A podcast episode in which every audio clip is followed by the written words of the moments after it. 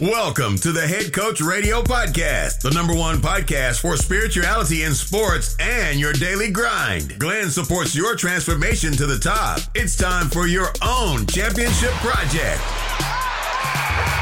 Listen to it, think about it, write it down, and win like a champion. Are you ready? Here we go.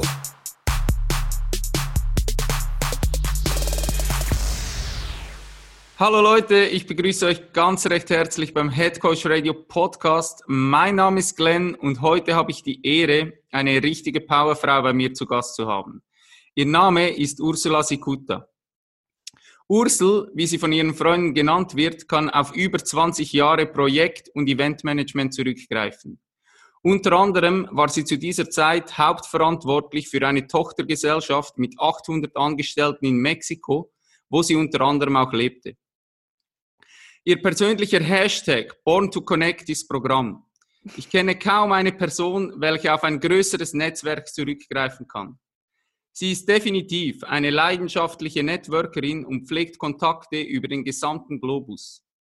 Ursel hilft Menschen und ganzen Unternehmen, über sich hinauszuwachsen. Zudem hat das Energiebündel die Stelle als CEO eines am deutschen Markt aufstrebenden Asia- und Business-Mentors und koordiniert den Aufbau dieser hochexklusiven internationalen Businessmarke. Die letzten Jahre arbeitete die Powerfrau als Chief Experience Creator für niemanden geringeren als den Nummer 1 Speaker Deutschlands, Tobias Beck. Innerhalb kürzester Zeit baute sie in über 50 Städten Deutschlands Masterminds für Menschen auf, welche mehr vom Leben haben wollten.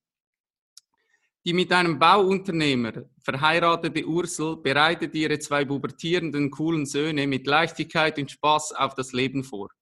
Betreibt nebenbei mit ihrer Freundin Petra den Podcast I Ursel, I Petra, in welchem sie alle Zuhörer und Zuhörerinnen immer ein bisschen glücklicher und besser zurücklässt. Und weil das für sie noch nicht genug ist, hilft sie Menschen als Hypnosetherapeutin, Blockaden aufzulösen und Verhaltensveränderungen herbeizuführen.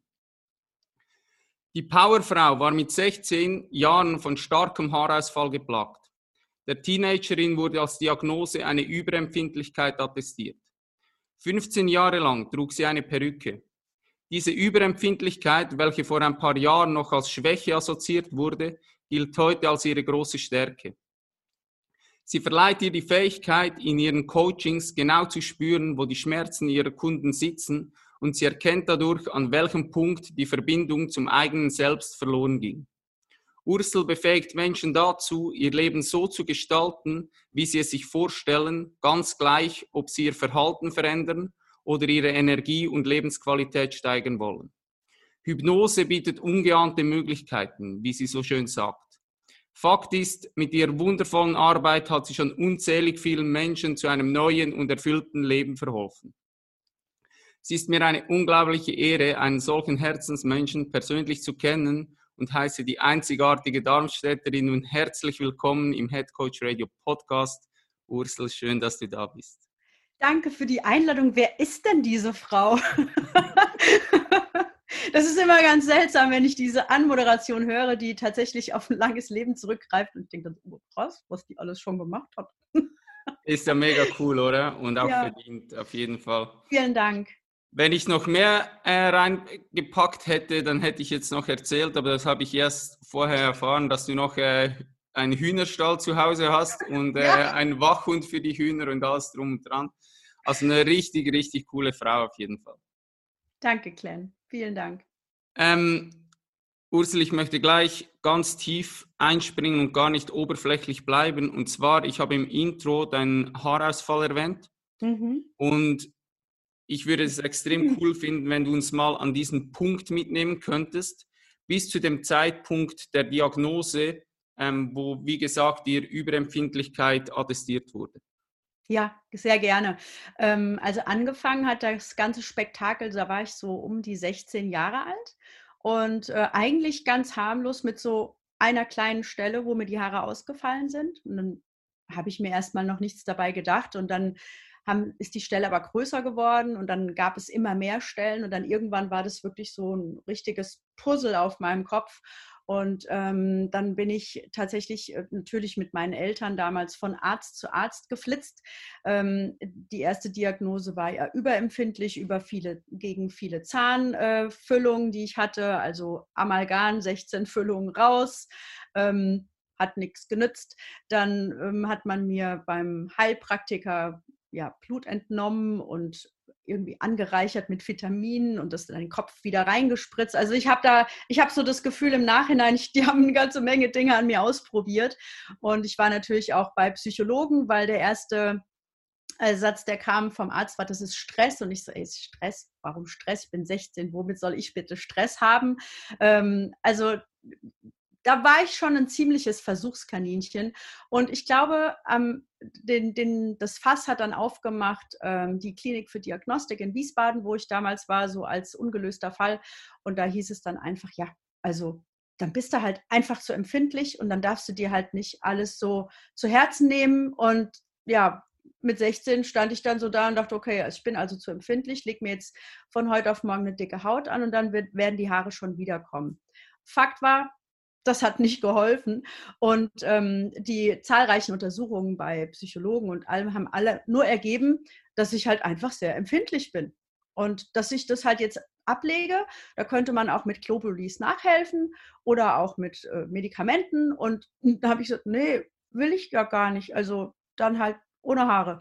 Und habe ähm, dann erstmal das Thema zur Seite gelegt und das war natürlich schlimm mit 16, kannst du dir vorstellen. Ich hatte meinen ersten Freund, ähm, ich hatte keine Haare, also nur, also Augen und Wimpern war immer nie ein Thema, Gott sei Dank, weil das gibt ja dem Gesicht auch Kontur, aber äh, ich hatte halt keine Haare. Und äh, mit 18 sind dann die Haare wiedergekommen und waren aber ganz weiß, was ich total seltsam fand, konnte mir auch niemand erklären. Und mit 19 sind sie dann wieder ausgefallen auf die gleiche Art und Weise. Es gab aber nicht irgendwie ein, also irgendeinen Moment, wo man sagen könnte, okay, das hat einen Ausschlag gegeben. Manchmal gibt es das ja, dass Menschen einen mhm. Autounfall haben und dann fallen alle Haare aus und dann kommen sie alle wieder. Ähm, bei mir kamen sie halt nicht wieder zwischen 18 und 31. Bei dem ersten Hausfall habe ich mich noch geweigert, Perücke zu tragen, weil das für mich undenkbar war. Ich bin weinend aus dem Perückenladen gelaufen, weil da gab es damals halt auch nur so Dauerwellenzeug. Na, das sah ja furchtbar aus. Heute gibt es da ja tolle Sachen. Aber damals war das wirklich schlimm. Und beim zweiten Mal habe ich Perücke getragen, weil ich da auch angefangen habe zu arbeiten und dachte, okay, das kannst du ja irgendwie auch niemandem zumuten, ähm, jetzt ohne Haare da anzutreten. Und mit 31 habe ich dann gesagt, ne, jetzt ist Schluss. Ähm, ich lasse die Perücke jetzt weg. Ich war damals mit meinem jetzigen Mann im Urlaub und wir haben da lange drüber gesprochen und er sagte, naja, wenn du halt immer Perücke trägst, können die Haare halt auch nicht wachsen. Und da habe ich irgendwie gedacht, ja, hat er auch irgendwie recht, weil man hat schon gesehen, es sind immer mal welche gewachsen, aber halt nicht viel. Und dann habe ich einfach, also einfach war das nicht, aber einfach im Urlaub die Perücke weggelassen. Äh, wir waren da, haben damals eine Fernreise gemacht, waren in, Dali, in Bali und er hat gesagt, ihm ist es total egal. Hauptsache, ich muss das Ding nicht tragen, vor allen Dingen, weil es natürlich auch sehr warm war. Und nach dem Urlaub habe ich die Perücke einfach nicht mehr aufgesetzt. Einfach nicht mehr aufgesetzt. War nicht einfach. Der erste Tag im Büro war sehr seltsam, weil natürlich alle total verstört waren. Aber warum kommt ihr auf einmal ohne Haare? Aber ich muss da heute immer so ein bisschen schmunzeln, wenn Menschen sagen, ja, wir müssen alle unsere Maske ablegen. Und ich dann immer so, ja, das habe ich alles hinter mir. Braucht mir keiner mehr erklären, was es bedeutet, sich mal komplett nackt zu machen, weil das war für mich sehr, sehr schwer. Und ich habe es aber gemacht, weil ich wusste, ich habe halt auch ähm, den Support und den Rückhalt von denen, die um mich rum sind. Zu Hause habe ich sowieso nie Perücke getragen. Wenn Freunde da waren, also enge Freunde, habe ich zu Hause auch nie Perücke getragen. Ähm, nur wenn ich halt rausgegangen bin. Und das habe ich dann mit 31 auch gelassen. Ja. Unglaublich stark. Ähm, mhm. Ich habe ja selbst relativ früh mit Haarausfall zu kämpfen gehabt. Mhm. Und als Mann habe ich das Gefühl, ist es noch, äh, äh, ja, ist das weniger ein Problem, weil du halt einfach irgendwie eine Maschine nimmst und dir die Haare abrasierst. Aber auch ich habe über Jahre hinweg habe ich immer ähm, ein Cap getragen, mhm. weil ich eigentlich nie den Mut hatte, mir so wirklich den Kopf zu rasieren mit, äh, mit, einer, mit einer Klinge. Mhm. Und bei einer Frau, ey, ich habe so krassen Respekt, weil ich nur schon weiß, wie das für mich extrem schwierig war. ähm, mhm. zu einer Zeit, wo ich extrem mich über das Aussehen auch definiert habe. Äh, das ist so krass. Also ich finde die Geschichte richtig, richtig äh, heftig und auch ein mega Beweis wahrscheinlich auch, was so wahre Liebe ist.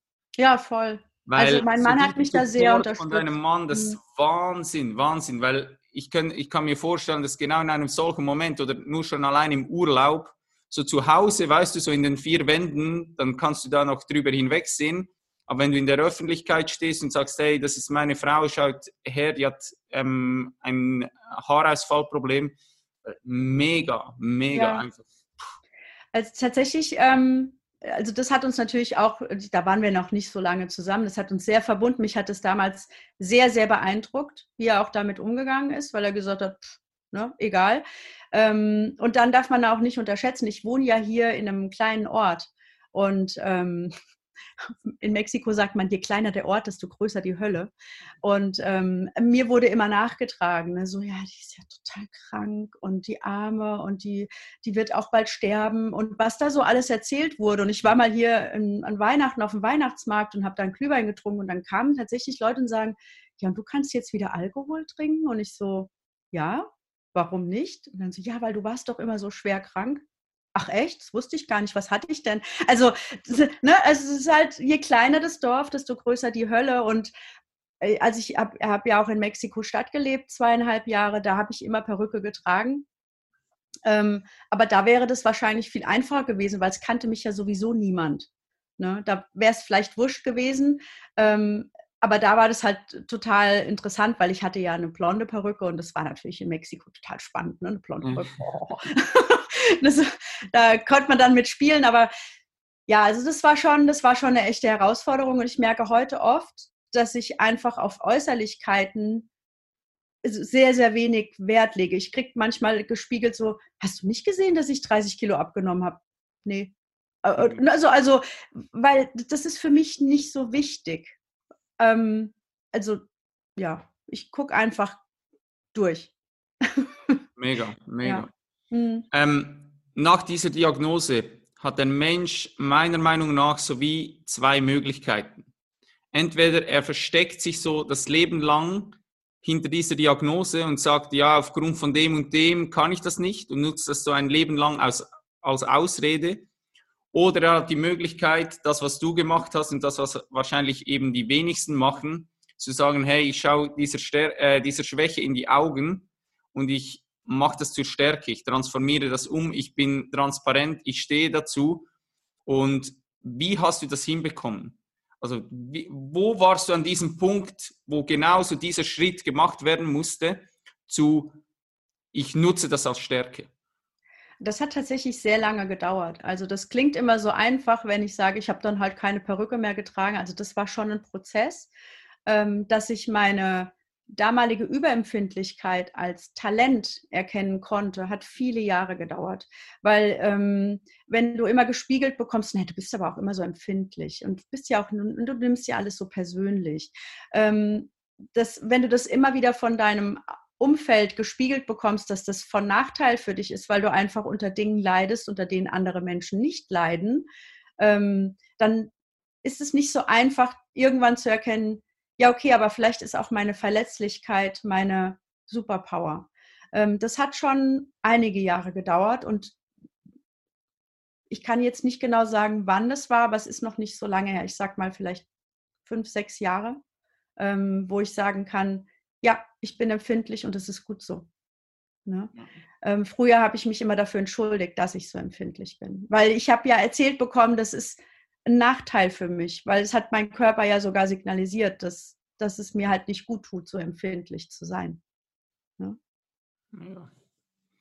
Lass uns ähm, ins Thema Hypnose springen. Dazu habe ich tonnenweise Fragen. Ähm, ich möchte mit einer speziellen Frage anfangen. Ich habe mir überlegt, ähm, wie würdest du einem fünfjährigen Kind Hypnose erklären und wie würdest du einer 50-jährigen Person Hypnose erklären? Identisch.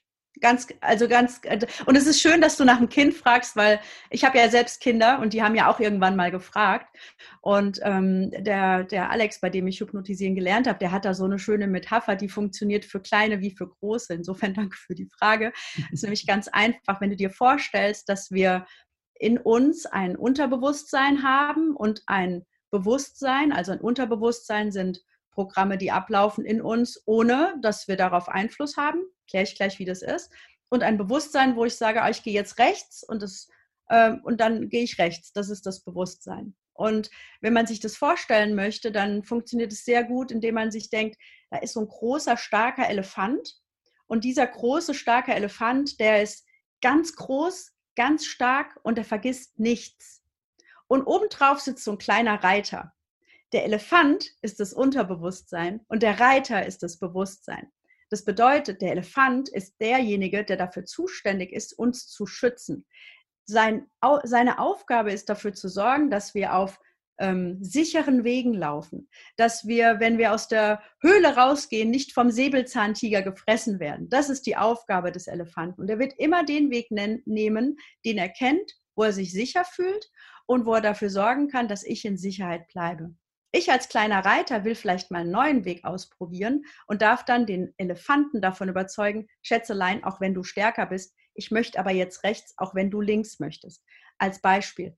Ähm, finde ich das für Kinder wie für Erwachsene ein gutes Beispiel, wie so das Verhältnis Unterbewusstsein und Bewusstsein funktioniert. Und ich bin davon überzeugt, dass ähm, unser Leben ein Ausdruck ist von den unbewussten Entscheidungen, die wir treffen und wenn wir lernen, diese Entscheidung bewusst zu treffen, dann können wir ein anderes Leben führen. Ich kann mich bewusst dafür entscheiden, ein gutes Leben zu haben, wenn ich das möchte. Wenn ich das meinem Unterbewusstsein überlasse, kann das passieren, dass das Unterbewusstsein aus reinen Sicherheitsgründen, weil es ja immer für uns arbeitet, dafür sorgt, dass ich mich zum Beispiel nicht ausprobiere, dass ich zum Beispiel nicht mal einen neuen Weg wähle, der interessant sein könnte, der mir vielleicht auch Spaß machen könnte, aber rein aus dem Hinblick der Sicherheit, weil das ist die Aufgabe vom Unterbewusstsein. Und ich finde, das ist verständlich für Kinder wie für Erwachsene. Mega cool. Ich war ja selber bei ähm, Alex an einem Seminar, mhm. einem Hypnose-Seminar, und das äh, war extrem spannend, auch wie zugänglich er das gemacht hat. Ähm, dass man nicht das Gefühl gehabt hat, hey, das ist irgendwie Hokuspokus, sondern es war einfach wie, ähm, jeder Mensch kann das eigentlich tun. das war Absolut. mega, mega spannend, mega interessant. Ähm, wie bist du selbst zu Hypnose gekommen? Hast du selber auch positive Erfahrungen damit gemacht oder wann hast du so die ersten Berührungspunkte damit gehabt? Also ich habe den, äh, hab den Alex bei einem Seminar erlebt. Also er hat einen Vortrag gehalten. Ich fand das Thema total spannend und wie du dir vorstellen kannst, bin ich ja durch diese Vorgeschichte auch immer daran interessiert gewesen, rauszufinden, ja, woher kam denn jetzt wirklich dieser Hausfall? Was passiert da in meinem Unterbewusstsein, dass mich das so beschäftigt, dass mir vor lauter Haare raufen, die Haare ausfallen. Und deswegen war das Thema Unterbewusstsein für mich immer interessant. Ich habe mich aber ehrlich gesagt an Hypnose, wie viele andere Menschen auch, niemals rangetraut, weil ich dachte, das ist so ein bisschen spooky und dann läufst du rum wie ein Huhn und machst irgendwelche Sachen, die du nicht willst. Dann ist der Himmel auf einmal rot und nicht mehr blau und solche Dinge, was man halt so im Internet sieht. Und dann dachte ich, nee, das finde ich irgendwie unheimlich. Und habe dann den Alex bei diesem Vortrag kennengelernt und als total integer erlebt und dachte so, das ist ja ein cooler Typ da würde ich das mal ausprobieren. Der macht aber ja gar keine Einzelcoachings mehr und dann war das Thema für mich auch weg bis zu einem Aufruf in Facebook, wo er sagte, ich bilde aus Hypnotherapeuten, man kann das bei mir lernen und für diese Ausbildung brauchen wir Versuchskaninchen. Und da habe ich sofort hier geschrien, habe gesagt, hier, da bin ich, ich will das mal ausprobieren, so total äh, random und habe dann äh, gedacht, okay, aber welches Thema? Also was, was nehme ich nur mal, um es mal zu erleben. Und dann bin ich da hingefahren nach Stuttgart damals und habe gesagt, pass auf, mach mir mal die Schokohäschen von Lind weg weil ich liebe Schokohäschen von Lind und ich kann da nicht dran vorbeigehen, kann man das auch. Und also wenn man Angst vor Spinnen wegmachen kann und Menschen helfen kann, aufzuhören zu rauchen, dann muss es doch auch gehen, dass man an Schokohäschen von Lind vorbeigehen kann. Und da haben die sich total drüber amüsiert und haben gesagt, ja klar kann man das machen, lass mal machen. Und äh, bis heute laufe ich gänzlich unbeeindruckt an einem Schokohäschen Krass. von Lind Ja. Und früher war das halt undenkbar, dass ich daran vorbeilaufe, ohne das sofort aufessen zu müssen. Heute kann ich mich, und das ist der Unterschied, bewusst dafür entscheiden, es zu essen. Aber es ist nicht so, dass es ein, unbewusst, ein unbewusster Moment ist, wo ich zugreife und das Ding schon gegessen habe, bevor ich drüber nachgedacht habe. Und das ist eben das, was Hypnose kann. Und damals hat mich das so beeindruckt, ähm, dass ich gesagt habe, das ist cool, das möchte ich auch lernen. Ich weiß zwar noch nicht warum, aber es zieht mich an. Und dann habe ich die Ausbildung gemacht. Das war vor drei Jahren.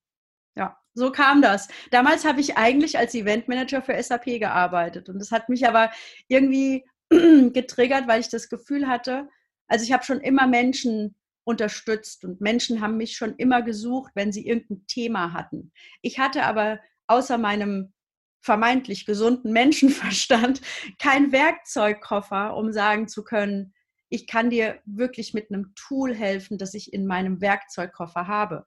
Und die Hypnose hat für mich diese Kiste aufgemacht. Und dann konnte ich auf einmal sagen, ich kann nicht nur mit dir reden, ich kann dir auch konkret helfen, indem ich ein Werkzeug habe, das dich dabei unterstützt. Und das hat mich total ähm, ja, begeistert und deswegen brenne ich da so dafür. Wow. Mega spannend. Ähm, wir gehen da gleich tiefer rein. Ein weiterer Glaubenssatz, den man ja oft hört ähm, von Hypnose, ist, dass die Leute denken, dass sie die Kontrolle abgeben und vielleicht auch etwas erzählen, was sie eigentlich nicht erzählen möchten. Ähm, ja, kannst du da vielleicht einmal darauf eingehen? Sehr gerne. Also das ist so. Ähm, dieser Mythos, der, also ich sag, ich sag mal so, zur Hypnose hat ja jeder eine Meinung. Die einen finden es super, die anderen haben Angst, die nächsten sagen, boah, irgendwie finde ich das total unheimlich. Ne? So, jetzt äh, kennen wir natürlich Hypnose aus so Momenten wie einer Fernsehshow oder einer Bühnenshow, äh, wo man sieht, dass Menschen total krasse Sachen machen und du denkst, ey, das machen die nie im Leben freiwillig. Doch, die machen das freiwillig. Wenn, wenn ich zu einer Fernsehshow gehe oder wenn ich zu einer ähm, Bühnenshow gehe. Ich war mal in Las Vegas bei so einer, in Downtown Las Vegas, so komplett Sex, Drugs und Rock'n'Roll. Wenn du da zu einer Hypnose-Show gehst und dich als freiwillige Person meldest und sagst, ich will Hypnose erleben, ja, was denkst du denn, was dir da passiert? Ist doch logisch, dass da irgendwas komplett Verrücktes passiert. Das heißt, die Disposition von dir entsteht in dem Moment, wo du sagst, ich melde mich freiwillig in dem Moment bist du bereit, etwas Verrücktes zu erleben. Und dann ist es auch kein Wunder, wenn du dann auf der Bühne auf einmal Britney Spears bist oder ein Huhn oder jedes Mal, wenn er lila sagt, sagst, äh, ich bin ein Affe. Also die Disposition war ja vorher erklärt. Das bedeutet aber gleichzeitig, wenn die Disposition nicht da ist, dass ich auch nicht hypnotisieren kann. Beispiel. Ich habe das ganz häufig, dass mich Freundinnen anrufen. Du, äh, mein Freund will aufhören zu rauchen. Und dann sage ich, aha, ja, kannst du dem helfen? Dann sage ich, ja. Ja, was muss man denn da machen? Sag ich, da muss er mich anrufen. Weil sie, sie ruft mich an und sagt, mein Freund will aufhören. Ist für mich schon ein Zeichen dafür, sie will, dass er aufhört. Wenn er wollte, würde er mich anrufen. Und dann sage ich immer die gleiche Antwort ich hypnotisiere deinen Freund gerne dafür, dass er nicht mehr raucht. Aber dafür brauche ich von ihm ein Commitment. Und dieses Commitment impliziert zum Beispiel, dass er mir einen Brief schreibt. Und in dem Brief schreibt er mir, warum er mit mir arbeiten möchte und warum Rauchen für ihn keine Option seines Lebens mehr darstellt. Und wenn dieser Brief mich überzeugt davon, dass er das möchte, dass den Brief nicht sie geschrieben hat, dann werde ich ihn gerne hypnotisieren. Die Disposition muss klar sein. Ich hatte jetzt äh, neulich eine Anfrage von einer jungen Frau, die eine wirklich krasse Geschichte hat. Und ich habe so, das ist eine krasse Geschichte, können wir dran arbeiten. Aber ich brauche von dir das Commitment, dass du bereit bist, ein neues Leben zu führen. Dass du aushalten wirst, dass dieses Thema, das du hast, keine Ausrede mehr dafür sein wird, keine Verantwortung für dein Leben zu übernehmen. Weil wir dürfen immer klar hingucken, warum hat die Person das Problem? Ähm, möchtest du wirklich diese Veränderungsarbeit haben? Bist du bereit, die Verantwortung zu tragen für diese Veränderung, die wir vornehmen? Acht Seiten hat sie mir geschickt. Ist mir eine Ehre, mit dieser Frau zu arbeiten. Dann Absolut. merkst du auch, dass sie das wirklich im ich will das will, ja. wirklich. Und dann arbeite ich sehr gerne mit dieser Frau. Wenn jemand mir eine SMS, eine WhatsApp schickt und sagt, hier kannst du machen, dass ich aufhöre zu rauchen, wenn ich besoffen bin, nö, kann ich nicht. Mache ich auch nicht. Weil warum sollte ich? Das ja. ist äh, vergebene Liebesmühe. Und deswegen ganz wichtig bei der Hypnose, es muss die Disposition da sein. In dem Moment, wo du das möchtest, kann ich das machen. Und jetzt noch ein Punkt. Wir werden immer hypnotisiert. Wenn du das Radio anmachst, wenn du einen Fernseher anmachst, wenn du die Zeitung liest. Wir unter, unser Unterbewusstsein ist immer Einfluss ausgesetzt. Das bedeutet, wir werden sowieso immer hypnotisiert. Dann mach's doch bitte bewusst und entscheide dich, so wie du, dagegen bestimmte Medien zu hören oder dagegen mit bestimmten Menschen zu sprechen. Weil dein Unterbewusstsein, dieser Elefant, wird immer gefüttert und der wird immer dicker. Was die Leute da oft ja nicht wissen, ist, dass ja alles in dieses Unterbewusstsein geht. Das ist ja wie ein unendlicher Speicher, wo du einfach, ja, dir gar nicht bewusst ist, dass du ähm, ja, den ganzen Tag diesen Elefanten ins Unendliche fütterst. Ich will gar nicht wissen, wie dick der schon ist. Das ist, ja. Der, ist ja der absolute Wahnsinn. Und auch wenn du dich ja ähm, intensiv mit dieser Thematik auseinandersetzt, merkst du plötzlich, hey, mein ganzer Tag wird schon fast von diesem Unterbewusstsein bestimmt. Also dass mhm. diese Handlungen, die ich wirklich bewusst mache, die sind so ein kleiner Prozentsatz von meinem Alltag. Also mhm. sollte ich doch schauen, dass ich meinem Elefanten das Richtige zu fressen gebe.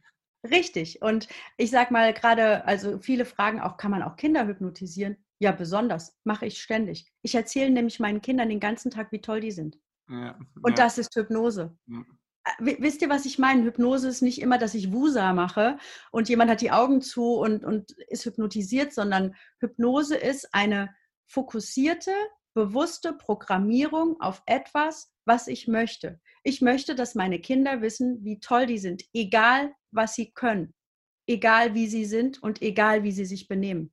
Und das ist auch Hypnose. Und dann brauche ich mich nicht wundern, wenn dann so ein Zehnjähriger damals, war der kleine Zehn, das werde ich nie vergessen, der ist vor uns gelaufen und hat sich mit seinem Freund unterhalten. Und dann sagt er zu seinem Freund wortwörtlich mit zehn Jahren, ja gut, aber mal ganz ehrlich, wer darf dir denn sagen, wie groß du träumen darfst? Und ich laufe dahinter und denke so, ja, es funktioniert. Natürlich funktioniert es, weil alles Hypnose ist. Wir ja. nennen es nur nicht Hypnose. Wir nennen es Medien, wir nennen es Weiterbildung, wir nennen es Bewusstseinserweiterung aber es ist immer Arbeit mit dem Unterbewusstsein. Und das ist halt schön, es ist aber auch gefährlich. Also gefährlich im Sinne von, wenn Menschen das nutzen, um dich zu manipulieren auf eine Art und Weise, wie du es nicht möchtest, ist natürlich nicht schön. Ne? Und ähm, deswegen. Teilweise die Medien, oder? Absolut. Und ähm, was ich zum Beispiel nicht mache, also wenn jemand einer kommt und sagt, hier, wir haben eine Geburtstagsfeier, kannst du da mal, nö, mach ich nicht. Ich nutze die äh, Hypnose als therapeutisches, therapeutisches Werkzeug. Ich, ich möchte nicht, dass jemand, also klar, ne? Ich habe auch schon meinen Sohn in den Stuhl geklebt, aber das mache ich bei uns zu Hause und sage, willst du mal wissen, wie das ist? Ja, klar. Und dann klebe ich den in den Stuhl, der kann nicht mehr aufstehen. Logisch ist das witzig, aber da sind wir zu viert und, und nicht irgendwo, dass, dass er sich dann total irgendwie unwohl fühlt. Ne? Und ich sage halt immer, dass der Erfolg einer Hypnose hängt davon ab, wie entspannt du bist. Also je mehr du dich entspannst, desto wird, besser wird das funktionieren. Ja, wie geil ist denn das? Die gehen raus und sind komplett tiefenentspannt. Ne? Ja. Das halt, deswegen mag ich das so. Es ist eine Veränderungsarbeit, die sehr sanft ist und die sehr nachhaltig ist. Ja. Ich habe dazu dann noch ähm, zu einem späteren Zeitpunkt eine tiefgründige Frage, die mich extrem interessiert. Mhm. Ähm, zuerst einmal, was sind noch andere Mythen, wo du so konfrontiert bist, so alltäglich, die so auf dich zukommen mit Hypnose? Ähm, also natürlich dieses, ich muss dann irgendwas machen, was ich nicht will. Ne? Das ist äh, häufig, ich kriege nichts mit. Das ist ein Mythos. Du bist nämlich zu, zur gesamten Zeit einer Hypnose voll bei dir. Ähm, ich erkläre das immer so, den Leuten, die ich hypnotisiere, eine, eine gute Hypnose ist wie ein schöner Tanz. Der eine führt, der andere tanzt mit. Das heißt, wenn ich führe und du willst nicht tanzen, kann ich nicht führen. Wenn, wenn du tanzen willst und ich führe nicht, funktioniert es auch nicht. Es funktioniert nur in Harmonie. Und deswegen ist der, der tanzt, genauso wichtig wie der, der führt. Das bedeutet, du bist komplett aktiv in der Hypnose. Du arbeitest, obwohl du vermeintlich auf dem Sessel sitzt und komplett tiefenentspannt bist. Aber in dir arbeitet es ganz aktiv. Du kannst auch reden, du kannst jederzeit sagen, ich möchte jetzt nicht mehr. Ist noch nie vorgekommen, aber kann passieren. Ähm, also du bist ja nicht in irgendeiner Form gelähmt oder so. Es fühlt sich so ein bisschen so an wie, ähm, wenn du morgens aufwachst und bist noch so verpennt oder so abends so kurz vorm Einschlafen. So fühlt sich das an. Sehr wie eine tiefe Meditation im Grunde. Ja. Es, ist, es ist ja auch nichts anderes. Es ist ähm, ein Mythos, der auch funktioniert und das spiele ich immer ein bisschen mit, mit dem, du siehst ja hier das Auge, das ist meine Iris. Ja, genau damit spiele ich immer so ein bisschen, weil immer alle an, ans Dschungelbuch denken, an K mit der Schlange und alle sagen immer, oh, mit deinen Augen und so. Hypnose funktioniert über die Stimme. Deswegen mache ich jetzt auch alle Hypnosen im Moment über Zoom, weil die Person muss mich sowieso nicht sehen. Im entscheidenden Moment, nämlich ab dem Moment, wo die tiefste Entspannung anfängt, sind die Augen bei meinem Hypnotie sowieso geschlossen. Das bedeutet, brauche ähm, diesen Mythos, das geht über die Augen, wenn du mir in die Augen guckst, wirst du hypnotisiert. Das kann man machen, muss man aber nicht. Ja, also kann man auch ganz anders machen. Und grundsätzlich funktioniert Hypnose ausschließlich über die Stimme. Denn ich lenke mit meiner Stimme deine Gedanken dahin, wo wir uns vorher darauf geeinigt haben, wo wir hingucken wollen. Ja, so funktioniert das.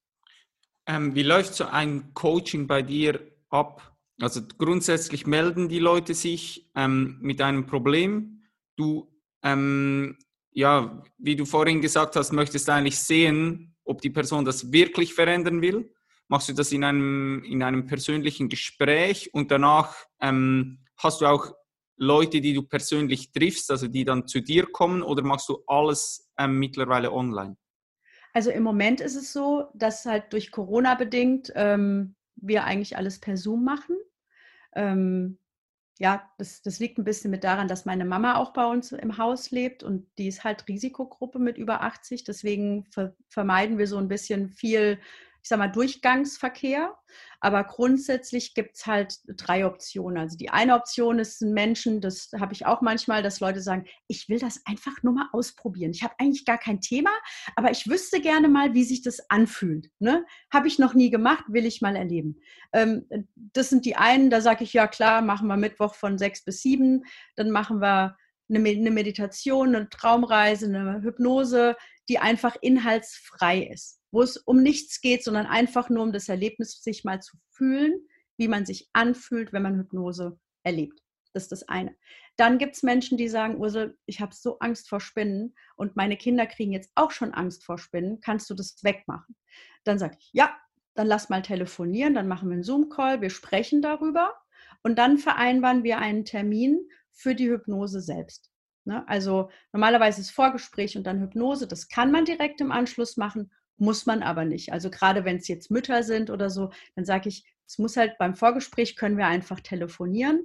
Bei der Hypnose selbst muss sichergestellt sein, dass du wirklich Ruhe hast und danach auch ein bisschen für dich sein kannst. Ne? Weil da wurde ja gearbeitet. Ähm, und dann gibt es halt auch die Option, wie diese junge Frau, von der ich vorhin erzählt habe, die gesagt hat, ich habe ein echt dickes Thema wo ich sage, hm, das ist mit einer Sitzung halt jetzt eher nicht möglich. Ähm, da biete ich halt so eine 30-Tage-Begleitung an, wo ich sage, wir machen in 30 Tagen vier Hypnosen und du bekommst von mir jeden Tag Impulse dazu, ähm, dass wir dieses Thema einfach innerhalb von 30 Tagen bearbeiten können. Nach, wir legen vorher fest, wo möchtest du stehen nach 30 Tagen und dann gucken wir, dass wir innerhalb der 30 Tage dahin kommen, wo du hin möchtest. Ja. Spannend, mega spannend. Mhm. Ähm, dann ist es grundsätzlich auch so, dass je nachdem, wie tief dieses Thema verankert ist, umso mehr Sitzungen ähm, musst du eigentlich in Anspruch nehmen. Oder kommt es auf, auch ein bisschen darauf an, wie die Person darauf reagiert? Also wenn wir jetzt zum Beispiel dieses Mädchen nehmen, wäre es grundsätzlich möglich, dass man sagen kann, vielleicht kriegen wir es sogar hin, in einer Sitzung das aufzulösen oder ist das ähm, utopisch? Also bei, ich sag mal, einfachen Themen. Einfach würde ich jetzt mal nennen, eine konkrete Geschichte wie ich habe Angst vor Spinnen, ich habe Angst vor Hunden, ich habe Höhenangst, äh, ich gehe nicht zum Zahnarzt. Ähm, äh, so Sachen, das ist ein Thema, das ist sehr konkret. Das, das kriegen wir in einer Sitzung, ist das weg. Ne? Ähm, ist kein Thema. Wenn jetzt jemand kommt und sagt, ich habe eine Essstörung, ne, dann sage ich zum Beispiel, das kann ich begleiten, aber ich wünsche mir, dass du zu einem Therapeuten gehst und zu einem Ernährungsberater, der ich nicht bin, der dich durch diesen Prozess begleitet, weil eine, ich kann da den Anstoß geben, ich kann den, ich sag mal, den Kickstart geben, kann dich darin unterstützen, aber das ist nichts, was jetzt innerhalb von einer Sitzung gelöst ist. Ähm, da fließen halt auch immer extrem viele Faktoren jetzt mit ein. Oder bei der Spinne ist klar, da ist die Spinne das Thema. Die setzt die Spinne in den Mittelpunkt und genau. Und die Essstörung, die kann halt von extrem vielen Faktoren abhängen, oder? Und das ist halt der Punkt, warum ich sage, das ist zum Beispiel so, ein, so, ein, so eine Sache, wo ich sage, nur in Kooperation mit äh, Therapeuten oder wenn jetzt jemand kommt und hat äh, eine schwere Missbrauchsgeschichte, ein Trauma, ähm, das sind Sachen, da kann ich unterstützen, aber ich habe ja kein, ich kann ja kein Heilversprechen geben. Ne? Ich bin ja kein Psychologe. Ich arbeite mit einem Psychiater, der sagt, Ursel, ich habe hier jemanden, äh, kannst du den unterstützen? Natürlich kann ich das. Aber ich kann jetzt nicht schnipp was wegmachen, womit jemand, der vielleicht ein ganzes Leben lang ge gekämpft hat, das, also Zauber. Also ich sage mal so, ich kann nicht zaubern. Es ist, alles ist möglich, nichts ist garantiert und es kann sehr, sehr unterstützend wirken. Ne? Also ähm, ja, also wenn jetzt zum Beispiel jemand sagt, ich habe immer wieder den gleiche, die gleiche Blockade, wenn ich vor Menschen sprechen soll. Das kann mit einer Sitzung weg sein. Es kann aber auch sein, dass man zwei oder drei braucht. Da muss man einfach auch gucken. Manchmal ergibt sich das Thema auch innerhalb des Vorgesprächs, dass man sieht, ach so, krass, es ist ja gar nicht so sehr das Thema, sondern ein anderes. Im Vorgespräch bin ich da sehr, sehr gründlich, um zu gucken, wo tut es denn wirklich weh. Also, ich habe da so ein schönes Beispiel, das habe ich schon mal in einem anderen Podcast erzählt. Da kam eine Mutter zu mir und sagte, ich muss unbedingt aufhören zu rauchen, weil meine, Mut, meine Tochter hat jetzt angefangen zu rauchen. Und ich so, okay, können wir machen, kein Problem. Ähm, erzähl mal ein bisschen. Und dann haben wir uns unterhalten und dann hat sich im Laufe des Gesprächs rausgestellt, dass ihre Tochter, die 14 ist, eigentlich angefangen hat zu rauchen, damit sie mit der Mutter auf den Raucherbalkon darf. Weil der kleine Bruder darf da nicht drauf, wenn der mit fünf nicht raucht, die Tochter mit 14 aber schon, dann darf die auf einmal mit der Mama auf den Balkon, wo geraucht wird. Und dann sage ich, überleg doch mal, ähm, welche Möglichkeiten du hast, dass du mit deiner Tochter Zeit verbringst, ohne dass ihr gemeinsam raucht. Und dann wird sich das Thema von alleine lösen. Ne? Und ja, die haben dann beide aufgehört zu rauchen. Aber die hätten mich eigentlich nicht gebraucht. Manchmal braucht es nur den Blick von außen auf Themen. Und das geht mir ja selber so, wenn ich manchmal selbst ein Thema habe und dann kommt jemand von außen und sagt, das ist doch logisch. Und ich so, oh ja, stimmt. so vom Mond aus betrachtet sieht es ganz anders aus. Ne? Mal wieder ähm, rauszoomen, ähm, ja, auf jeden Fall. Ja. Und deswegen ist halt für mich oftmals das Vorgespräch der wichtigere Teil der Hypnose. Die Hypnose ist ja dann das, das i-Tüpfelchen, the cream on the cherry. Aber ähm, das Vorgespräch ist entscheidend. Und da wird dann eben auch, ähm, ich sag mal, die Basis dafür gelegt, dass es eine schöne Hypnose wird. Dass die Person mir vertraut, dass die Person sagt, ja, hier kann ich mich loslassen. Ich merke auch zum Beispiel, manchmal habe ich Menschen, die ähm, sehr in der Kontrolle sind. Und die kennen mich vielleicht nicht, die wissen nicht, wie funktioniert das, die die haben das Commitment, aber sie haben trotzdem Angst. Und dann sage ich, okay, lass mal erst so eine Hypnose machen, dass du es nur erlebst und wir sprechen erst dann über dein Thema. Und das ist dann eine Hypnose, die nur der Entspannung dient, die einem Anker dient, wo ich sage, okay, lass mal einen schönen Moment in deinem Leben verankern, in irgendeinem Körperteil von dir, was auch immer, ähm, sodass die Person das inhaltsfrei erleben kann um mich kennenzulernen, um sich kennenzulernen und zu sehen, weil manche sagen auch, ich weiß gar nicht, ob ich mich da so, äh, also ob ich diese Kontrolle abgeben kann. Und das merke ich natürlich in der Hypnose auch. Braucht jemand jetzt länger oder weniger lang? Es gibt Menschen, da machst du Schnipp und die sind weg, weil sie einfach Bock haben. Und es gibt andere, die sagen, ich möchte das schon, aber irgendwie habe ich trotzdem ein Gefühl dabei. Und das ist ja komplett legitim. Ne? Und, ähm, und dann ist es natürlich klar, viele Menschen sagen auch, ja, dann erzähle ich vielleicht irgendwas. Ja, na und? Es bleibt ja bei mir. Also dafür braucht es aber halt Vertrauen. Ne? Das ist halt wichtig. Und das, ähm, das kriegt man nicht geschenkt. Das muss man sich als Hypnotherapeut natürlich auch erarbeiten. Ne? Und das, ähm, das hilft mir, da hilft mir halt, dass es mir so leicht fällt, mit Menschen in Verbindung zu gehen. Ne?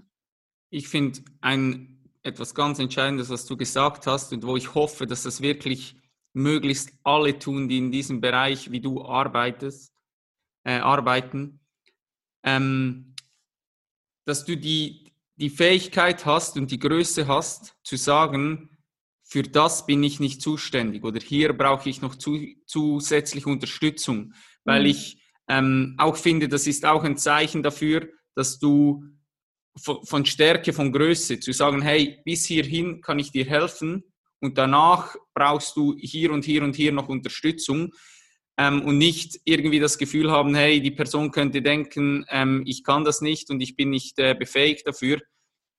Weil ich denke, sobald man dort dann irgendwie anfängt, ja auch ähm, in die Psychologie-Richtung reinzugehen und Essstörungen eben als Ernährungsberaterin plötzlich äh, anzufangen, Tipps zu geben und so weiter. Es kann halt Ausmaße annehmen, wie du sagst, man arbeitet da mit einem Menschen und hat einen unglaublichen Einfluss und auch ähm, eine große Verantwortung dafür, wenn jemand kommt und sich äh, so einer Person gegenüber öffnet. Das finde ich un, un, unfassbar stark. Also extrem. Ja, also ich sag mal, das ist ja, das ist halt auch so eine Grundethik, ich glaube, die uns auch zusammengebracht hat. Ähm, und natürlich habe ich jetzt ich habe ja jetzt drei Jahre auch im Bereich Persönlichkeitsentwicklung sehr, sehr viel gesehen und sehr, sehr viel erlebt. Und ähm, was mir auch immer wichtig ist, wenn ich Menschen begleitet habe, die zum Beispiel Speaker werden wollen ne, oder die, die sagen, ich möchte gerne in den Bereich Training oder Coaching gehen, ähm, das war bei TBA und auch mir besonders uns immer besonders wichtig, sich, dass die Menschen sich darüber im Klaren sind, welche Verantwortung sie übernehmen, wenn sie von der Bühne herunter auf Menschen sprechen. Wir wissen alle aus der Geschichte, wie gefährlich es ist, wenn Menschen andere Menschen über ihr Sprechen gut führen können. Das kann in die gute und in die nicht so gute Richtung gehen. Und deswegen darf sich jeder, der mit Menschen arbeitet oder Menschen beeinflussen möchte, darüber im Klaren sein, welche Verantwortung das impliziert. Und äh, das ist ein Punkt, der mir persönlich sehr, sehr wichtig ist. Ne? Also äh, ich bin schon eine sehr verantwortungsbewusste Person. Ich glaube aber auch, das ist darin mit begründet, dass ich halt auch selbst Vorbild bin. Also das war mir nicht so klar bis letztes Jahr eigentlich, ähm, als mir das mal jemand positiv an den Kopf geworfen hat, ne? weil ich gesagt habe, da ging es um ein Leadership-Seminar und ich habe gesagt, naja, ich bin ja kein Leader. Äh, also ich würde mich jetzt selbst nicht als, als Leader äh, sehen und der hat mich komplett im, also liebevoll zusammengefallen, hat gesagt, sag mal, bist du dir eigentlich drüber im Klaren, was du da gerade sagst? Du erziehst zwei junge Männer, die werden eine Familie haben, die werden vielleicht selbst Kinder haben. Alleine deswegen bist du schon ein Leader? Und ich so, oh krass, was ich hier gerade anrichte. Also, weißt du, manchmal ist man sich seiner Verantwortung nicht bewusst. Und äh, der Verantwortung dürfen wir uns alle bewusst werden, wenn wir mit Menschen arbeiten. Weil, weil ich bin immer ein Vorbild. Ich bin immer jemand, der, der, ähm, und das heißt nicht, dass ich immer kluge Entscheidungen treffe.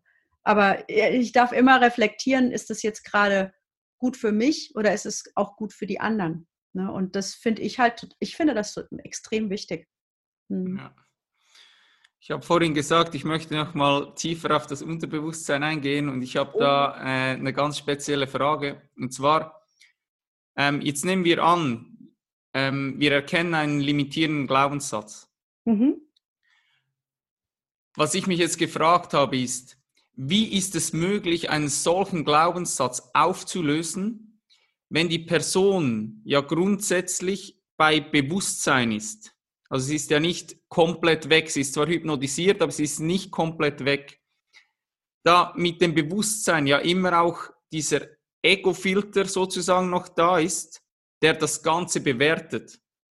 Also wie, das, also ich stelle mir einfach vor, wie, wo ist der Unterschied, wie wenn ich mich vor einen Spiegel stelle und einfach, ich habe das Gefühl, ich bin hässlich und ich stelle mich vor den Spiegel und ich sage einfach, ich bin schön, ich bin schön, ich bin schön, ich bin schön.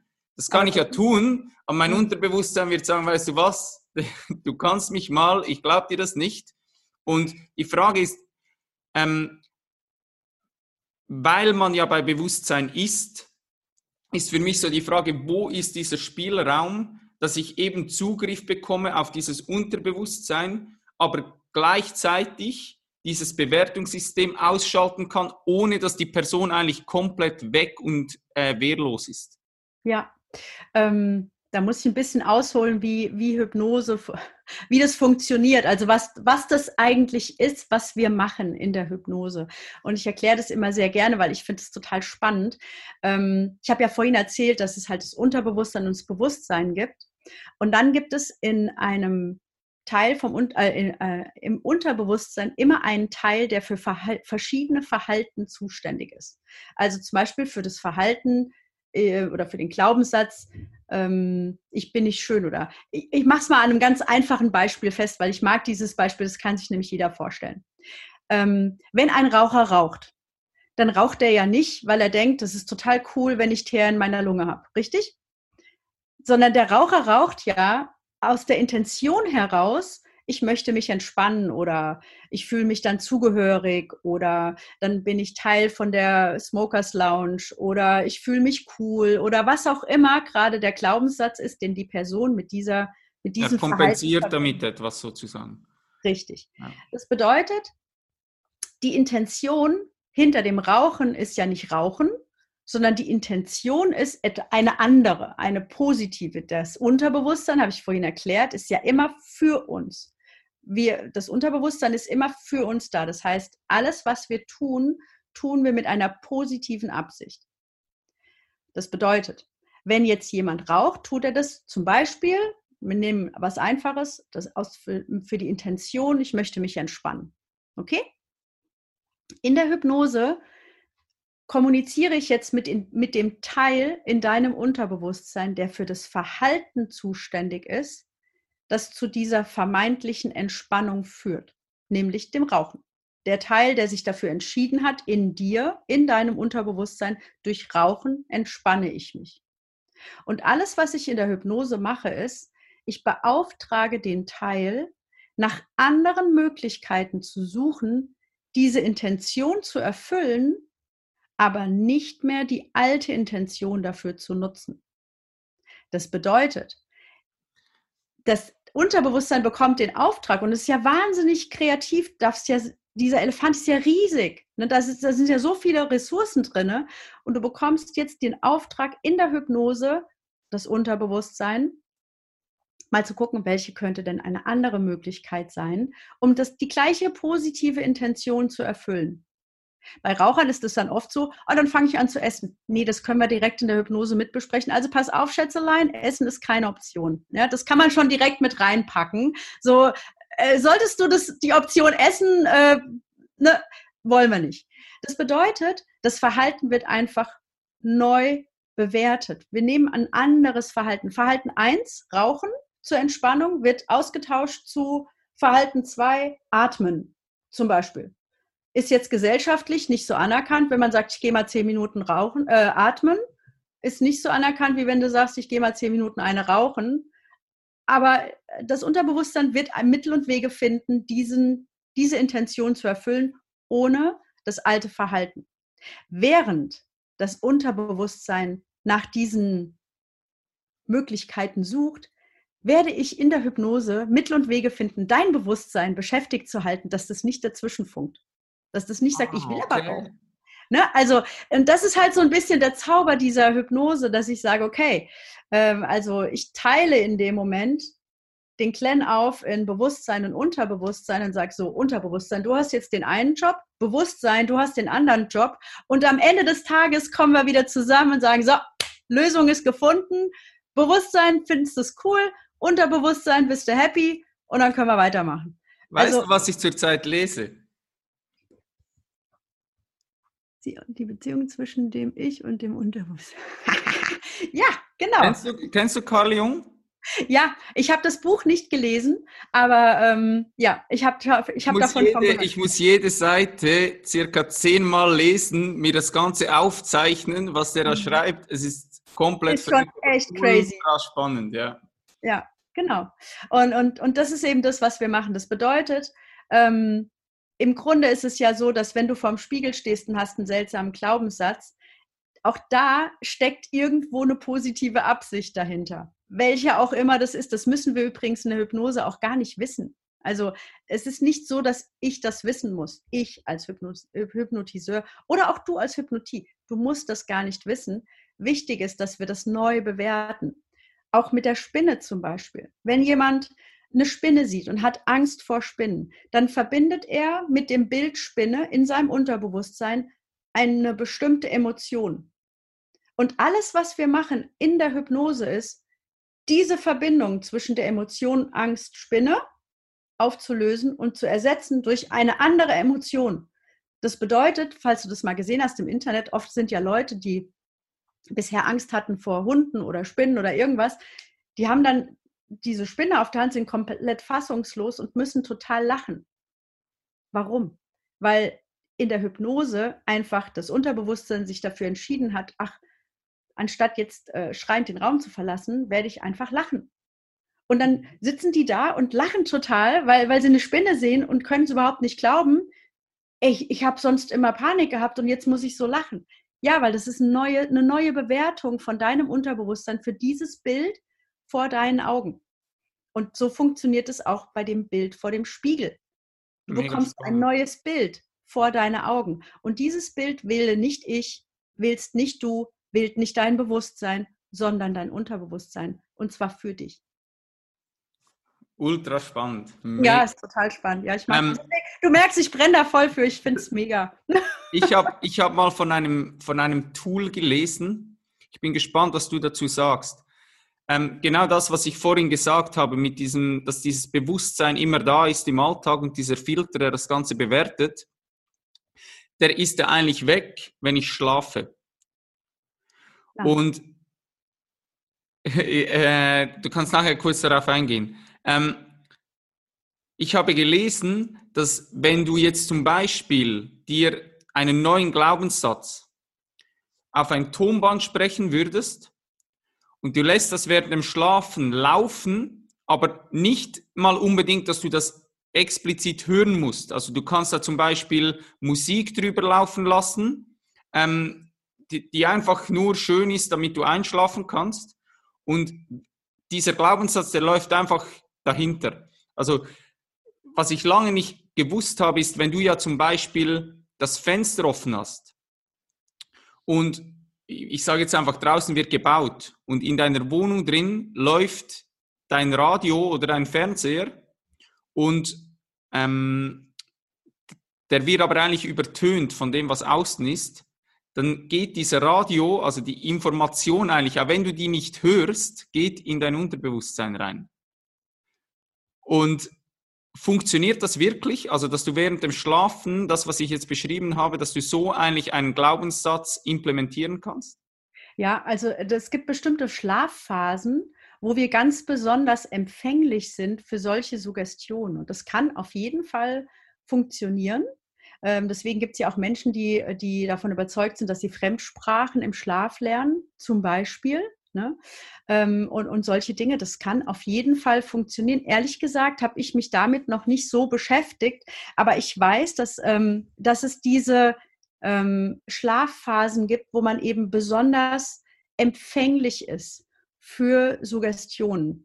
Und, ähm, und deswegen ist ja auch zum Beispiel eine, eine Hypnose einem Schlaf oftmals sehr ähnlich, weil du da ähnlich entspannt bist. Dein System fährt ja auch runter. Diese ganzen Schutzschilde werden ja runtergefahren in einer tiefen Entspannung. Und das ist ja im Schlaf auch ganz ähnlich. Ne? Und deswegen sind wir da viel empfänglicher dafür. Ja. Also es Schaden tut es nicht. Wenn es denn positive Suggestionen sind, die du bekommst. Ja. Ne? Und ähm, das, das ist Übrigens, egal, ob das kannst du im wachen oder im schlafenden Zustand machen. Ähm, wenn du das immer wieder hörst, hilft das auf jeden Fall. Ne? Also ich habe da so ein schönes äh, Beispiel dafür, weil ich habe als Kind Spanisch gelernt, ohne es zu merken. Meine Eltern ähm, sind immer nach Spanien gefahren und Äh, mein Papa konnte Spanisch, aber also der war Deutscher. Wir haben zu Hause immer Deutsch gesprochen. Ich habe aber als Kind offensichtlich, also in mein Unterbewusstsein, ganz unbewusst alles aufgenommen. Und als ich dann so zwölf war, hat mein Papa mir einfach mal so ein Buch in die Hand gedrückt und hat gesagt, lies mal. Und dann habe ich das gelesen. Und ich konnte das perfekt. Also ich habe das gelesen und es hat perfekt geklungen. Ich habe das verstanden. Das war alles da. Aber es war nicht bewusst gelernt. Es war einfach unbewusst immer reingeworfen. Dann habe ich halt angefangen, äh, Unterricht zu nehmen, damit ich es richtig lerne. Aber alles, alles das, was andere sich mühevoll erarbeiten mussten, war in meinem Unterbewusstsein schon abgespeichert. Und deswegen bin ich davon so überzeugt, auch wie Dinge funktionieren können, unbewusst. Und das dürfen wir halt für uns nutzen. Also, ne? wenn ich meinen Kindern immer wieder sage, bist ein geiler Typ, irgendwann kommt es an. Ja.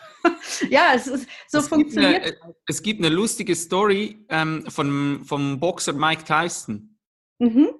Der hat gesagt, sein Trainer, wo er dazu mal hatte, bevor er Weltmeister wurde, der hat ihm jedes Training, hat er ihm gesagt, du bist der Beste, der Beste der Welt. Ich habe noch nie einen besseren Boxer gesehen, es wird nie einen besseren geben als du, du bist der Beste. Mhm. Der hat so lustig gesagt in einem Interview dazu mal, wo er jung war, hat er so gesagt, ich habe zuerst gedacht, mein Trainer sei schwul. Der, der, will mir einfach Komplimente machen, der sei verliebt in mich. Und erst zu einem späteren Zeitpunkt habe ich realisiert, dass der mich wie brain gewascht hat. Der hat mhm. mir das so lange eingetrichtert, bis ich einfach vor den Spiegel gestanden bin und ich habe einfach das Gefühl gehabt, in mir drin, in jeder Faser, ich bin unbesiegbar. Ja. Einfach weil dir täglich jemand was über mehrere Stunden eingeprügelt hat, du bist der beste und stärkste Boxer der Welt. Ich, ich habe da ein total schönes Beispiel dafür. Ähm, und das ist jetzt ein bisschen kitschig, aber ist mir egal. Äh, meine Kinder waren in so einer ganz kleinen Schule. Ne? Da waren nur 14 Kinder in der Klasse und ähm, auch nur eine erste, zweite, dritte und vierte Klasse. Und die Lehrerin, die war wirklich sehr, sehr liebevoll und war darauf bedacht, die Kinder immer in ihrem Selbstwert auch zu unterstützen. Und die hat jede Woche sich die Mühe gemacht, ein Schild zu basteln, das über der Eingangstür hing von diesem Klassenraum. Und ich war da immer so gerührt, wenn ich die dann mal abgeholt habe. Ich meine, da waren die halt auch noch klein. Ne? So erste Klasse sind die ja total empfänglich für sowas. Und da stand immer was anderes. Und äh, einmal kam ich hin und da stand, wer durch diese Tür kommt, ist wunderbar gemacht. Boah, mega. Ja. Boah.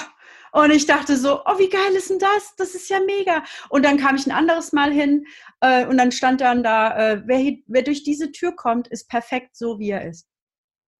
Und das ist Hypnose. Ja. Und Weil das, das geht in die Kinder rein, ungefiltert. Und das ist ein äh, mega spannender Punkt, wo ich ähm, hier reinwerfen möchte. Matthew, wo du auch kennst, Mockridge, mhm, ja. der beschäftigt sich ja aktuell, ich weiß nicht, ob du das mitbekommen hast, ähm, mit, mit, Meditation für Kinder. Ah, sehr gut. Mhm. Ähm, und die posten aktuell richtig schöne Sachen mit seiner Freundin Sarah Lia. Und der hat letztes Mal gesagt, ähm, es geht vor allem auch darum, die Eltern abzuholen. Und mhm. er hat halt gesagt, ihr müsst aufpassen, wie ihr mit euren Kindern spricht. Also mhm. wenn ein Kind kommt, dann sagt dem Kind nicht, hey, du siehst dann schön aus in diesem Kleid. Nee. Sondern, weil sonst hat das Mädchen das Gefühl, ey, ich sehe nur schön aus, wenn ich dieses Kleid trage. Sondern du sagst eben, hey, ähm, du lässt dieses Kleid wunderschön aussehen. Genau, durch dich das, wird dieses Genau, genau. Und das sind so kleine Details, die wahrscheinlich genau eben diesen unglaublichen Einfluss haben auf das Unterbewusstsein des Kindes, was mhm. uns überhaupt gar nicht bewusst ist. Einfach mit der Sprache, wie wir mit unseren Mitmenschen überhaupt sprechen. Ja, ich finde das total schön und ich finde es auch wichtig und oftmals ähm, habe ich gerade so die letzten drei Jahre äh, darüber nachgedacht, was es eigentlich, äh, dass es das braucht. Also ich meine, wir haben ja bei TBA sehr viele Seminare und sehr viele Erwachsene, die da kommen und ähm, machen da ja auch zum Teil echt krasse Übungen. Und ich habe dann oft gedacht, dass es das braucht. Ne, so, dass Menschen so durch diesen Schmerz gehen müssen, um zu wachsen und diese Dinge loszulassen, die ihnen irgendwann mal ja widerfahren sind. Und deswegen glaube ich fest daran und äh, auch das ist kitschig, aber ist mir auch egal, ähm, dass wir wirklich bei den Kindern anfangen dürfen. Deswegen finde ich es toll, was Matthew da macht, weil wenn das starke Kinder sind, werden das halt auch starke Erwachsene. Und ähm, ja, das ist halt so das, worauf wir einfach mehr achten dürfen jetzt.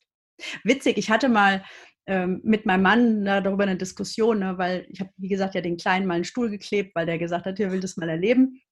Und dann kam dann mein Mann so um die Ecke und meinte, ja, aber eigentlich finde ich das nicht so gut, wenn du die Kinder hypnotisierst und so. Und dann habe ich gesagt, ja, also ist ja jetzt auch nicht meine Zielgruppe ähm, und habe dazu nichts gesagt und habe mir gedacht, ich mache eh, was ich will. So. Und dann irgendwann kam der Kleine nachts, da war er halt echt noch klein und hat äh, schlecht geschlafen. Und dann kam er zu uns ins Bett und hat gesagt, ich kann nicht schlafen, ich habe so schlimme Bilder im Kopf. Und dann habe ich den hypnotisiert. Ne, der lag dann zwischen uns und dann habe ich einfach mit ihm ein bisschen da gespielt. Und, ähm, und dann ist er innerhalb kürzester Zeit, sagte dann, danke Mama, jetzt kann ich schlafen, dreht sich um, schläft. Und mein Mann so, äh, das war jetzt aber eine Hypnose. Und ich so, ja, nenn's wie du es willst, aber es hat funktioniert. Und, und das ist eben das, was ich ähm, immer gerne weitergebe. Wir werden sowieso hypnotisiert, dann lasst es uns doch gut machen. Ne? Und das, ja. was Matthew da macht, ist auch nichts anderes. Nenn es, wie du willst. Einfluss, Hypnose, äh, Sinnesentfaltung, ähm, ja, Erziehung. Ja. Es ja. ist immer Arbeit mit dem Unterbewusstsein. Und nochmal, je nachdem, wie du diesen Elefanten fütterst, kann es halt richtig schön werden oder auch nicht. Ja, mega schön. Ähm, weil ich weiß, dass bei meinem Podcast extrem viele Sportler und Sportlerinnen auch zuhören. Mhm. Würde mich interessieren, ähm, wie kann ein Sportler für sich jetzt zum Beispiel eine Therapeutin wie dich nutzen? Also in welchen Zusammenhängen hast du vielleicht sogar schon mit Sportlern zusammengearbeitet oder Athleten oder kennst du da irgendwelche Stories ähm, von Leuten, die ihre Performance dadurch steigern konnten? Also ich habe das selbst noch nicht gemacht. Ich weiß, dass man den Fokus deutlich schärfen kann.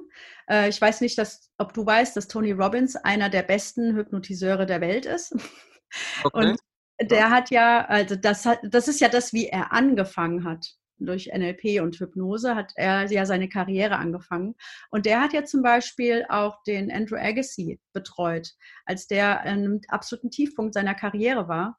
Und er hat ihm praktisch Gefühle verankert, die er nicht mehr hatte, als es mit seiner Karriere schwierig wurde und hat ihn praktisch diese Gefühle, die er vorher hatte, bevor es bergab ging, wieder in den Kopf zurückgegeben und hat ihm diesen Fokus wiedergegeben. Und ab dem Zeitpunkt ging es für Andrew Agassi wieder komplett nach oben.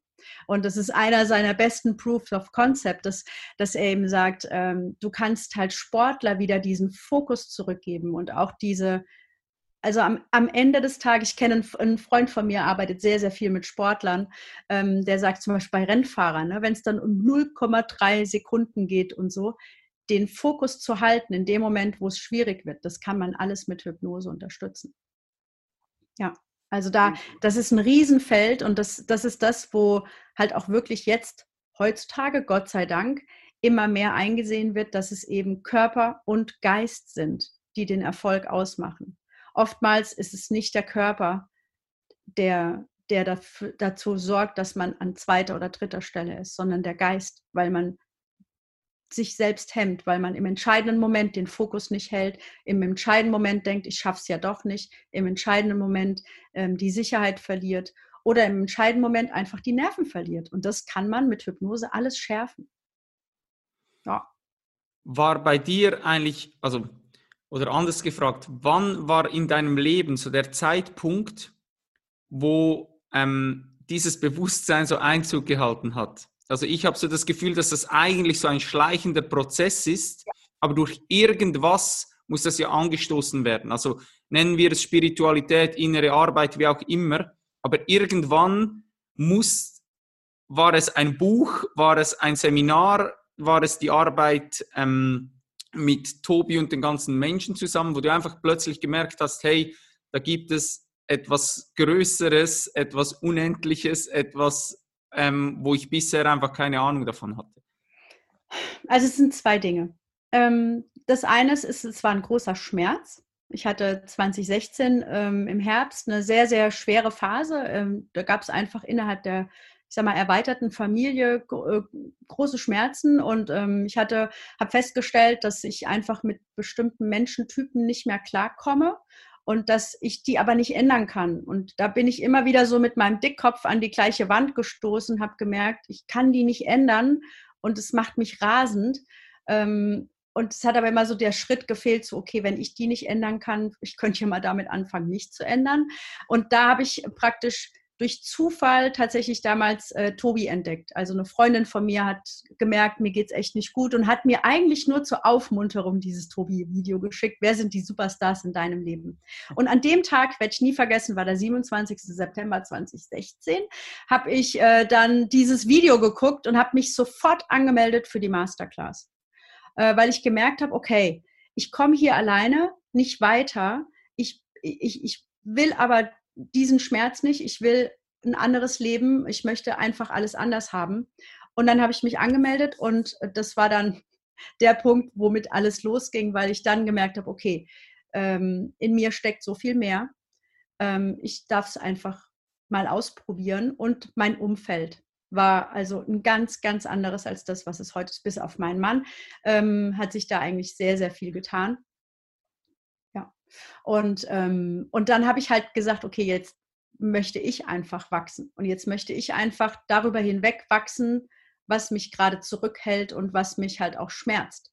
Und, ähm, und das war tatsächlich der Kickoff für, für dieses ganze neue Ding. Und ähm, ich habe ja über 20 Jahre auch im großen Konzern gearbeitet, erst für Merck, und später für SAP. Und ich habe immer das Gefühl gehabt, ja, Eventmanagement ist ja alles gut und schön, aber irgendwie ist mir das zu wenig Mensch. Also das ist mir zu wenig von, von also es war mir zu wenig sinnvoll. Also ich habe immer so mhm. gesagt, ich suche irgendwie einen Sinn. Ich, ich, ja klar, ist toll, ne? Zweimal im Jahr in die USA und dann einmal Messe in Vegas und dann mal Messe in San Francisco. Total geil.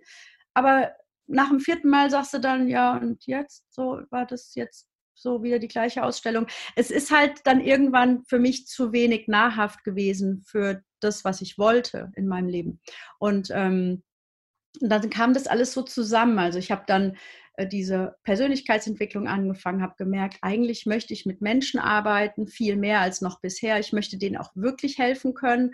Und so hat das alles angefangen, dass ich einfach dann gemerkt habe, nee, da, da geht noch was. Das kann noch nicht alles gewesen sein. So auf Rente warten ist noch nicht. ja. Wie geil ist das? Du hast einfach ein Video von Tobi zugeschickt bekommen und danach hast du äh, für ihn gearbeitet. Wie geil. Ja. geil ja, wenn du dich, weißt du, und das ist ein Punkt, den ich wirklich dieses Jahr auch sehr für mich verinnerlicht habe. Wenn du dich einmal entscheidest, dann, ja. ja.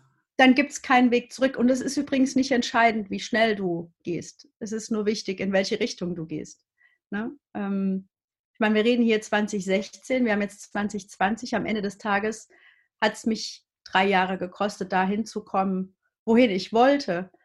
Aber das war im, das Vergleich, im Vergleich zu meinem bisherigen Leben ist das ja wenig. Ja. Ne? Ja. ja. Ähm, die letzten drei Fragen, die gehen so ein bisschen noch mal weg von dem Thema. Ja. Ähm, ich persönlich bin der Überzeugung, dass wir das Bewusstsein der Menschen steigern müssen, ähm, um vielleicht sogar unsere Spezies längerfristig am Leben zu erhalten. Wenn du gleicher Meinung bist, wie kriegen wir das hin? Also jeder Einzelne, wie kriegen wir dieses, diese Steigerung von diesem Bewusstsein hin? Wie du jetzt, es, war ja eigentlich schon den ganzen Podcast durch das Thema. Mhm. Ich sage immer, wenn mir gewisse Dinge nicht bewusst sind, kann ich sie auch nicht bewusst tun. Also das heißt, wenn ich nicht weiß, dass wir, ich sage immer, ein Plastikproblem haben auf der Welt, warum sollte ich Plastik vermeiden, wenn mir mhm. das nicht bewusst ist? Und wie kriegen wir jeder Einzelne, wie kriegen wir auch dieses Bewusstsein hin, dass wir nachher als Kollektiv so wachsen, dass wir einfach eine bewusstere Gesellschaft haben? Ähm, erstmal, indem sich jeder klar macht, dass wir immer ernten, was wir säen. Und das ähm, ist wirklich ein Credo von mir, dass ich davon überzeugt bin, dass wenn ich immer nur an mich denke, werde ich auch immer nur mich haben. Und wenn ich eben im großen Ganzen denke, dann werde ich auch immer im großen Ganzen sein dürfen. Und wenn ich mir darüber im Klaren bin, dass alles, was ich tue, eine Konsequenz hat und ich mir dieser Verantwortung bewusst bin, dann kann ich Dinge verändern. Erst bei mir und dann bei allen anderen. Und ähm, man erntet, was man sät, ist, was ich wirklich in meinem Leben verstanden habe. Ähm, und wenn wir jetzt gerade Mist säen, brauchen wir uns nicht zu wundern, wenn dann halt auch nur Mist dabei herauskommt. Und das kann jeder für sich entscheiden, für welchen Mist er verantwortlich sein möchte. Mhm. Und ich finde nicht, dass jeder überall perfekt sein muss. Aber wenn jeder in seinem Bereich auf irgendeine Art und Weise was für die anderen und für die Gemeinschaft tut und Verantwortung, Verantwortung zeigt, ich glaube, dann kann das richtig gut werden. Ähm, wir müssen nicht alle alles perfekt machen, aber jeder für sich anfangen, sich darüber klar zu werden, dass wir alle säen, was wir ernten. Ja. Äh, ernten, was wir säen. Ja. ja. Ursel, mit welchen drei Personen, egal ob die noch leben oder schon gestorben sind, würdest du gerne dich einmal an einen Tisch setzen für ein Gespräch? Oh. Ähm, Wenn sie ähm. noch nicht in deinem Netzwerk sind. ähm, ich war dieses Was Jahr schwierig bei, sein könnte, oder? Also ich war dieses Jahr bei Oprah Winfrey. Die hat mich sehr, sehr beeindruckt und mit der würde ich gerne mal mich unterhalten. Ähm,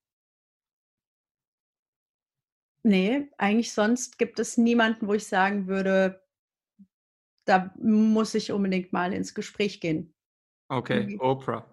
Oprah, ja. Nehmen wir an, du hättest die Möglichkeit, ähm, ein Plakat zu kreieren, das überall auf der Welt zu sehen ist. Times Square, New York, Dubai, Berlin, London, Rio de Janeiro und so weiter.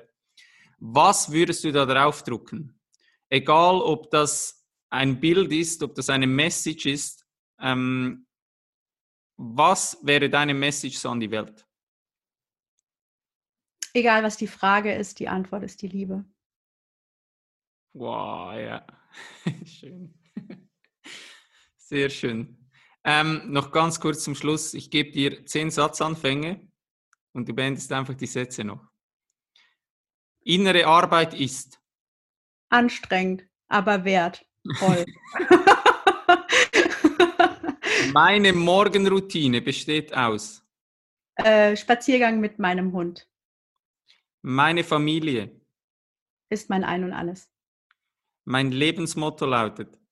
Man erntet, was man sät. Ich würde gerne einmal Abendessen gehen mit, haben wir geklärt, oder? Oprah, ja, das wäre cool. der wichtigste Skill in der Zukunft wird sein. Empathie. Wenn ich eine Allwissende treffen würde, würde ich sie fragen. Hm. Ähm, oh, schwierig, Glenn, oh Gott. Ich habe gesagt, normalerweise ist es so eine Frage, wo du nachher irgendwie am Abend vor dem, äh, beim Zähneputzen vor dem Spiegel stehst und du denkst, das hätte ich fragen sollen. Ähm, dann, ähm,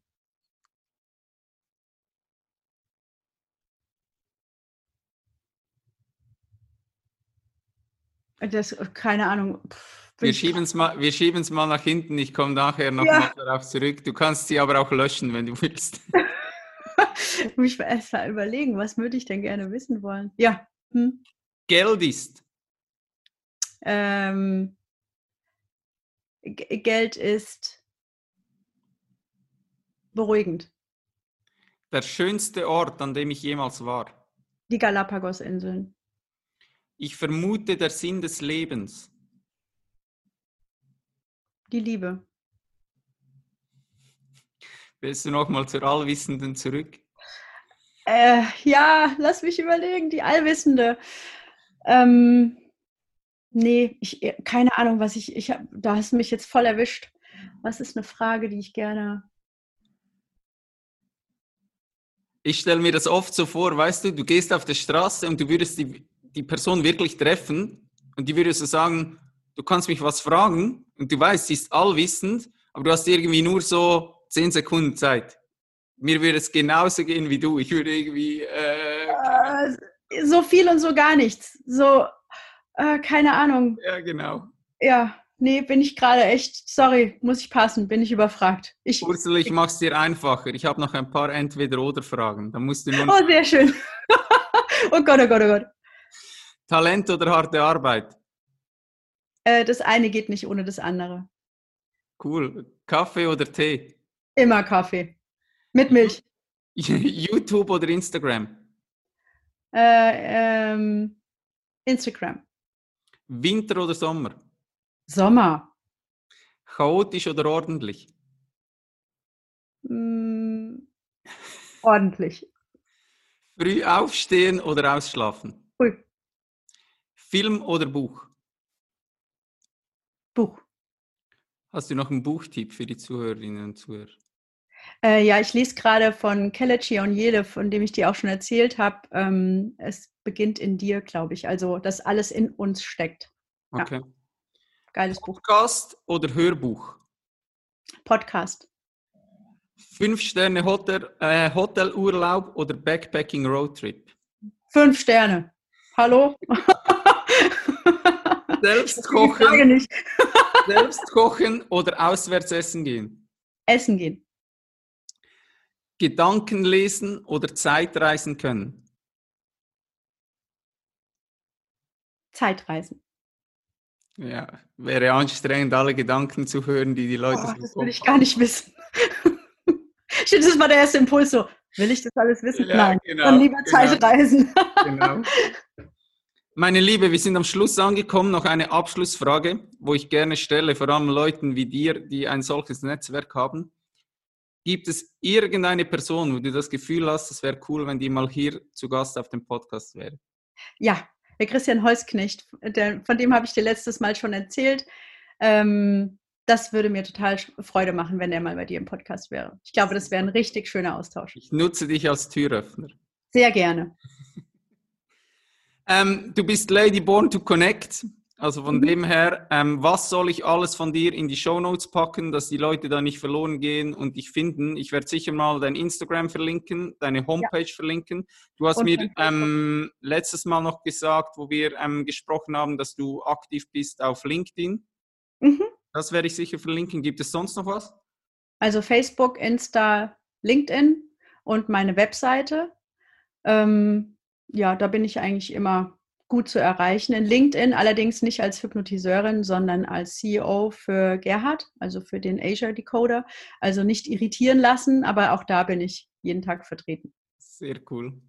Und in meinem Podcast. Ich habe ja selbst auch einen Ah ja, Podcast. klar, klar, den Podcast werden wir verlinken, auf jeden Fall. Auf Ja, jeden genau, den, den ist, Eier-Podcast mit Ich Petra. habe da auch reingehört. Also ihr macht das richtig cool und äh, richtig spontan. So zwei wilde Hühner, richtig geil. Ja, genau.